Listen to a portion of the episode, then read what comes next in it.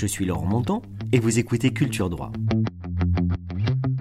Proposé par Lefebvre Dalloz, ce podcast a vocation à pister le droit ailleurs, là où auteurs, artistes et créateurs en font un matériau pour l'imaginaire. Pour rêver un peu à l'approche des fêtes de Noël, nous sommes allés à la rencontre de François Host.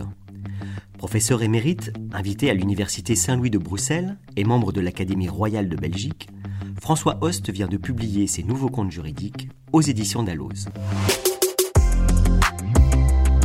Avant de nous expliquer le sens de sa démarche, François Host a eu la gentillesse de se prêter à l'exercice de la lecture d'extraits de l'un de ses contes. Le conte que j'ai choisi de lire en introduction, ben, il est inspiré de l'actualité. L'actualité, c'est la pandémie. Euh, le conte est donc une dystopie, une utopie négative qui interroge la place du droit et du politique lorsqu'ils sont brutalement confrontés, comme nous le sommes, à l'empire de la nécessité, ici une nécessité médicale, nécessité dont on dit qu'elle n'a pas de loi.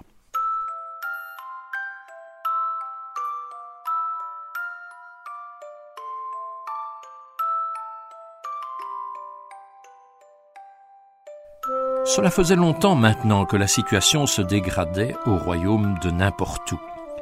La production baissait de façon inquiétante. La moitié de la population était au chômage. La monnaie ne valait quasi plus rien et la bourse était au plus bas. Faute d'équipement, les écoles commençaient à fermer. Et puis aussi, certains journaux se faisaient l'écho de nouvelles inquiétantes. Il était question d'une étrange épidémie qui, dans certaines régions, aurait emporté des centaines de vieillards. Mais ici encore, une chape de plomb avait recouvert ces nouvelles alarmantes. Le bon peuple de n'importe où commençait à s'impatienter. Et lors d'un de ses récents déplacements en province, Rex, son souverain, avait même été hué par la foule, ce qui ne lui était jamais arrivé en quarante ans de règne. Alors Rex résolut de réunir le Conseil des sages de son royaume, chose qui n'était plus arrivée depuis des décennies. Le Conseil comptait cinq membres, réputés pour leurs compétences ou leurs talents. Dans l'ordre de l'arrivée au château, on reconnaissait Picflous, le plus pressé, versé dans l'économie et grand argentier du royaume. Programmeur lui emboîtait le pas. Célèbre mathématicien, il était l'ingénieur en chef de Sa Majesté. Dans sa foulée, on reconnaissait Casinus, toujours hilar. Cet homme, au passé d'histrion, présidait désormais aux cérémonies de la cour et y faisait office de maître des plaisirs.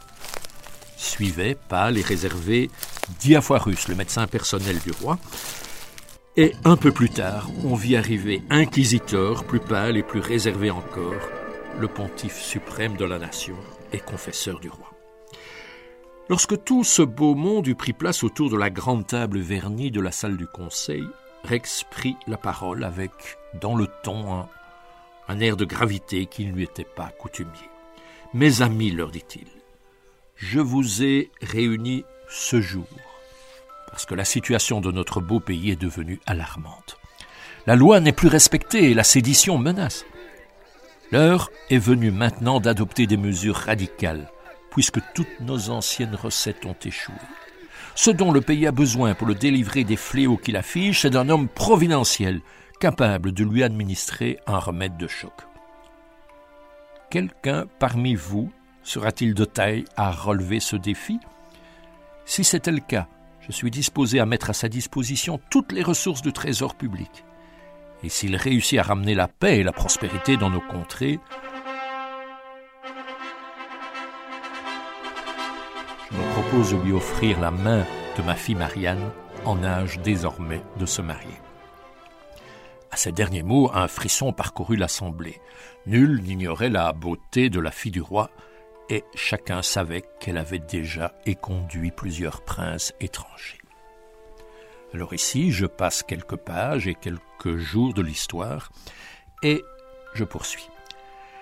À vrai dire, la situation était devenue délicate. Trois membres du Conseil avaient tenté leur chance et avaient lamentablement échoué. Picflous avait quasiment ruiné le pays et exacerbé les violences sociales. Programmeur l'avait à moitié asservi aux robots, et voilà maintenant que Casinus, après avoir amusé les gens quelques jours, les avait rendus complètement abrutis et dépendants. Rex commençait à désespérer. C'est à ce moment que Diaphorus prit la parole. Sire, s'il est vrai que la santé est le plus précieux des biens, alors la priorité absolue doit aller à son rétablissement. L'état sanitaire de notre population est déplorable. Sa résistance atteint un point de rupture. Demain, nous n'aurons même plus l'énergie pour enterrer nos morts. La faculté que je représente recommande l'adoption immédiate de l'état d'urgence sanitaire. Des mesures drastiques doivent être prises sans attendre un instant.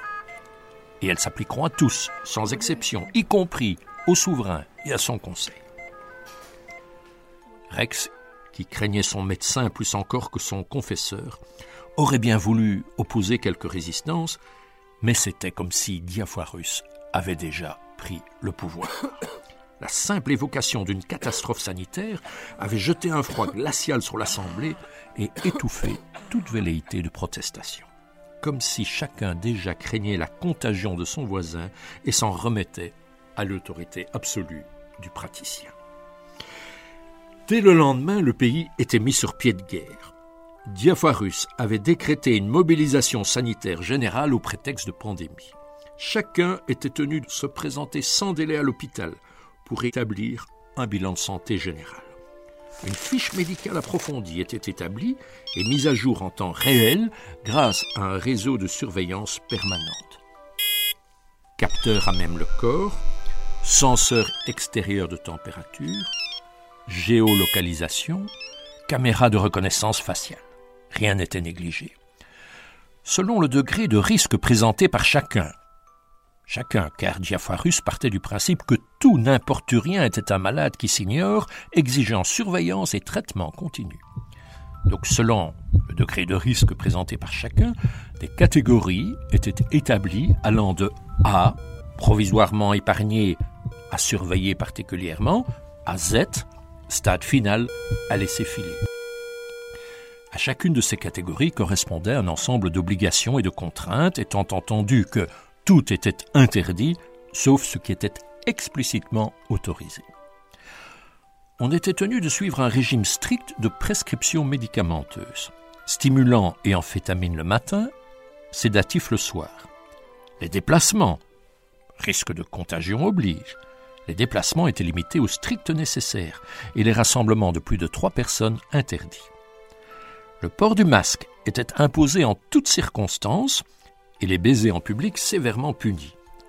On ne s'offrait plus des verres ou des fleurs, mais des lingettes et des désinfectants. Le système d'interconnexion des objets mis à l'époque en circulation par programmeur contribuait efficacement à ce régime de cybersurveillance. Branchés en permanence sur la fiche médicale actualisée de leur propriétaire, ces objets s'avéraient, le cas échéant, plus redoutables que le plus sévère des cerbères. Au travail, les performances étaient l'objet d'une surveillance intensive, on disait monitoring. Malheur à ceux qui accusaient une faiblesse passagère ou un moment de rêverie. Ils étaient immédiatement déclarés inaptes au travail placé en congé de maladie, avec à la clé assignation à domicile et réduction de moitié du salaire. En quelques jours, le pays avait pris l'allure d'un immense sanatorium où chacun ne circulait que comme en sursis, plus très assuré d'eux-mêmes et méfiant à l'égard des autres, porteurs potentiels de pathogènes. De droit et de justice, plus personne ne se souciait en vérité non pas qu'on vivait sans normes, bien au contraire, elles pullulaient, mais l'idée même de transgression et de conflit s'était comme évaporée. On était entré dans l'ère de la nécessité, de sorte que les règles s'appliquaient désormais avec la régularité des lois de la physique, dont il ne vient à l'idée de personne de contester la légitimité, pas plus que personne s'imagine être en mesure de les transgresser.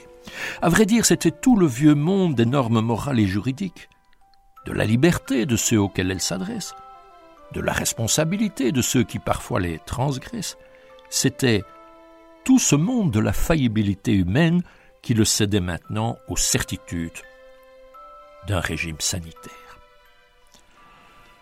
L'histoire ne dit pas si Diafoirus songeait déjà à la main de la belle Marianne. Ce qui est établi en revanche, c'est que, praticien incorruptible, il entendait ne faire exception de personne. À la cour, pas plus que dans son entourage. Aussi, se faisait-il un devoir d'adresser chaque jour à la princesse, en guise de billet doux, une prescription en bonne et due forme. Le samedi, c'était un colis de sérum et de vaccins qu'il lui faisait tenir. Fleurs et chocolats étaient définitivement passés de mode. La longue nuit médicale qui s'était abattue sur n'importe où aurait pu ainsi se prolonger indéfiniment. Mais un incident imprévu en décida autrement. Alors pour cet incident, je vous renvoie à la lecture du texte écrit et je fais quelques considérations de conclusion du conte. En fait, tous s'étaient essayés à relever le défi de Rex, mais tous avaient provoqué des maux pire encore.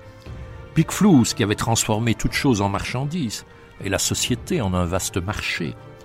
Programmor, ingénieur en chef qui ne jurait que par les algorithmes et avait instauré une gouvernance numérique.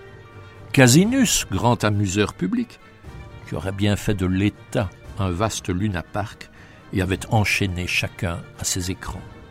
Et puis c'était Diafoirus, le médecin du roi, qui imposait l'ordre sanitaire et aurait bien voulu mettre chacun en quarantaine. Finalement, ce fut Inquisiteur, le pontife suprême, qui réintroduisit l'ordre religieux le plus strict. Au nom de l'urgence et de la nécessité, chacun, fort de son savoir et de sa puissance, avait cru pouvoir imposer ses vues. C'est alors, quand tout eut échoué, qu'intervint Ariane, la fille du roi, avec cette question toute simple, et si on essayait le droit et le débat? Alors pour voir ce que ça donne, je vous renvoie de nouveau à la lecture euh, du, conte euh, suivant où on verra euh, Marianne tenter la démocratie et le débat. Voilà pour un échantillon, un d'actualité de ces contes publiés dans ce recueil Nouveaux contes juridiques. On me pose souvent la question des comptes juridiques. L'expression n'est-elle pas contradictoire? Et du coup, l'activité à laquelle je me livre n'est-elle pas vaine, illusoire? C'est sans doute euh, ce que pensent ceux qui continuent à opposer le droit et la fiction. Le comme ça du droit, son côté impératif, avec euh, ses sanctions contraignantes, et puis à l'opposé le comme si de la fiction, un monde immense de euh, possibles qui s'ouvre, le jeu de l'imaginaire, euh, le plaisir du récit. Eh bien, au rebours de ces idées reçues, de cette opposition entre deux imaginaires rivaux, le pari de mon livre, le pari de ces contes juridiques, consiste à démentir cette opposition. C'est que, je pense, il faut le reconnaître, le droit est issu de la fiction et y retourne. Nous, les juristes, nous avons appris sur les bancs de l'université que le droit était issu du fait. On le disait en latin, ex facto ius oritur. Mais c'est faux parce qu'il n'y a pas de fait brut, il n'y a que des faits racontés, et il faut dire plutôt ex fabula ius oritur. Le droit procède des faits tels que nous nous les racontons, nous qui sommes des homos ou des moulières fabulateurs. Le droit est issu du fait et il y retourne en effet, dès lors qu'une règle est instaurée, une loi adoptée, une jurisprudence établie, euh, eh bien, les plaideurs, les sujets de droit se les réapproprient, les assortissent euh, selon les intrigues qu'ils nouent entre eux, et ainsi euh, le, récit juridique se poursuit. Aussi bien après avoir enseigné le droit pendant des décennies, je me suis progressivement intéressé au courant droit et littérature qui maintenant se, développe aussi en langue française et c'est très heureux. Et puis faisant un pas de plus, je me suis mis moi-même à l'écriture de euh, fiction juridique. Alors je reprends la question qu'on me pose. Pourquoi écrivez-vous des contes juridiques? Et je réponds d'abord pour le plaisir. C'est très important, euh, le plaisir, une forme de gai savoir. Euh, les contes doivent valoir par eux-mêmes pour leur qualité esthétique et le plaisir qu'ils procurent. D'abord à l'auteur, il faut que je m'amuse en les écrivant, et puis, si possible, aux auditeurs qui les écoutent, aux lecteurs euh, qui les lisent. Jean de La Fontaine, le prince des narrateurs et des fabulistes, Jean de La Fontaine, qui était aussi juriste, s'en est-on souvenu? Jean de La Fontaine le disait très bien, je le cite, Une morale nue apporte de l'ennui, le conte fait passer le précepte avec lui. Eh bien, c'est tout à fait ça. Une fois que les oreilles sont ouvertes, le cœur euh, bien disposé par le plaisir du texte, alors oui, le conte peut enseigner quelque chose. Et c'est ici à la leçon du grand euh, philosophe Paul Ricoeur euh, que je suis en cette circonstance aussi que je me réfère. Paul Ricoeur qui disait le symbole donne à penser. Le symbole, mais aussi la métaphore, le récit, la fiction, donne à penser il faut qu'il y ait d'abord une mise en route de l'imaginaire, une ouverture des oreilles et du cœur pour que ensuite le mécanisme de la raison pensante puisse euh, se mettre au travail. Il s'agit donc de raconter le droit pour mieux le penser. Et on peut le comprendre, on peut entrer dans cette démarche si l'on admet ce qu'on n'aurait jamais dû oublier, que le droit est d'abord et avant tout une production culturel, avant d'être un ensemble de normes, des codes, des procédures, euh, des professionnels, des délais. Euh, le code est une culture, un ensemble euh, de réflexes, ceux que dans un autre livre publié chez Dallos, Le droit ou l'empire du tiers, des réflexes que j'appelle la culture du tiers, mais c'est une autre affaire. Mais ce que je veux dire, et c'est très important, il faut euh, admettre cette portée humaniste, euh, je dirais civilisationnelle du droit qui est culture avant d'être norme. Pour comprendre aussi le rapport intime que j'essaye d'établir entre le conte et le droit, il faut comprendre que le droit ne se ramène pas, comme on nous l'a si souvent appris, à un euh, système de règles, à une architectonique de, de principes, au fond à des systèmes. Le droit est un ensemble de cas, de cas particuliers. Nous, les juristes, avons trop souvent pensé que le droit se ramenait à cette architectonique de règles et nous avons méprisé en quelque sorte le cas particulier en le ramenant à la casuistique. Or, au contraire, le juriste praticien c'est bien que euh, c'est à partir du dossier, à partir du cas particulier, que euh, le, euh, le, droit se construit. Les juristes de common law, tout comme les juristes de droit romain, ne l'avaient jamais oublié. Enfin, je voudrais encore ajouter une dimension qui représente un intérêt supplémentaire de la démarche qui consiste à raconter le droit, c'est la dimension éthique et politique. Dimension éthique que met bien en valeur Martha Nussbaum, la, philosophe du droit euh, américaine, qui invite à lire euh, des histoires aux, juristes, euh, aux professionnels du droit, parce que les histoires nous invitent à nous identifier aux protagonistes, c'est-à-dire à nous décentrer de nos propres vécus, à élargir nos propres horizons. Or, quand on y réfléchit, ce décentrement, cette capacité de se mettre à la place d'autrui, c'est précisément la démarche qu'on attend du juriste et particulièrement du juge qui doit être capable d'entendre les deux points de vue pour trancher de façon impartiale.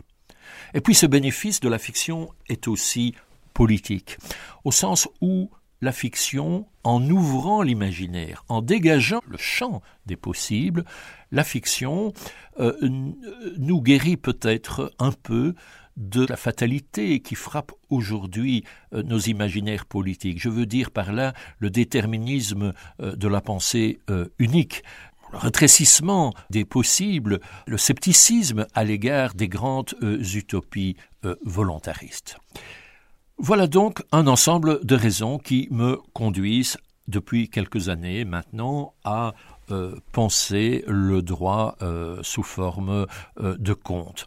Alors dans le second recueil publié par Dallos cette année, vous en trouvez une série d'exemples qui relèvent de genres narratifs différents.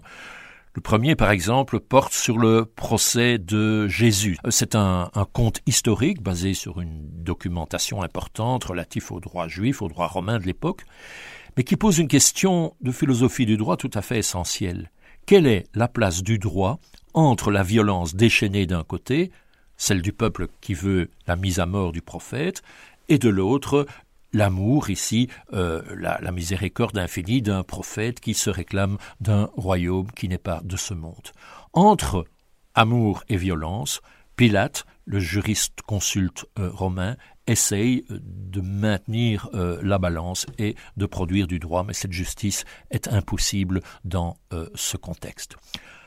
Un autre exemple, c'est le deuxième conte euh, du recueil, euh, porte sur un fait divers célèbre, euh, je l'ai intitulé On a volé les juges intègres.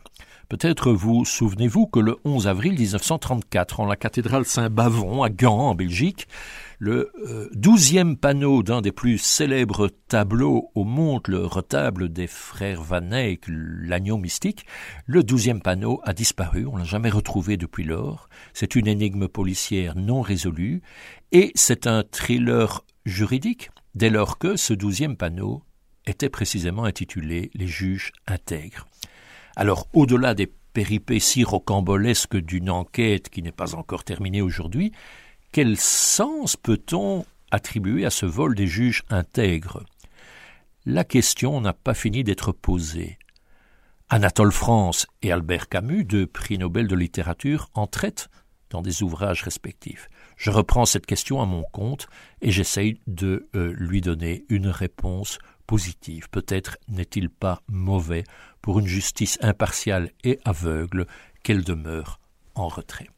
Et puis j'ai deux contes écologiques en rapport avec l'actualité, notamment une revisitation, une réécriture euh, de, du Robinson Crusoe de Daniel Defoe.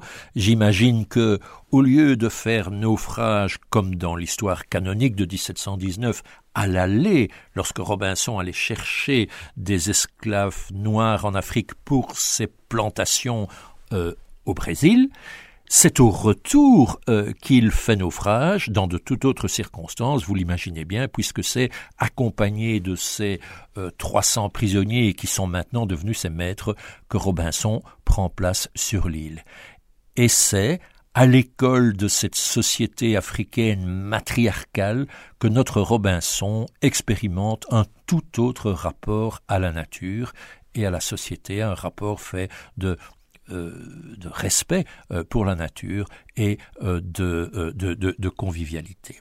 Enfin, j'évoque les deux derniers contes qui portent sur la question des livres, et notamment le dernier que j'ai intitulé La bibliothèque libérée. C'est ma bibliothèque de professeur de droit en fin de carrière que je croyais avoir maîtrisé, dont j'étais particulièrement fier, et dont je découvre un beau jour que les livres m'échappent.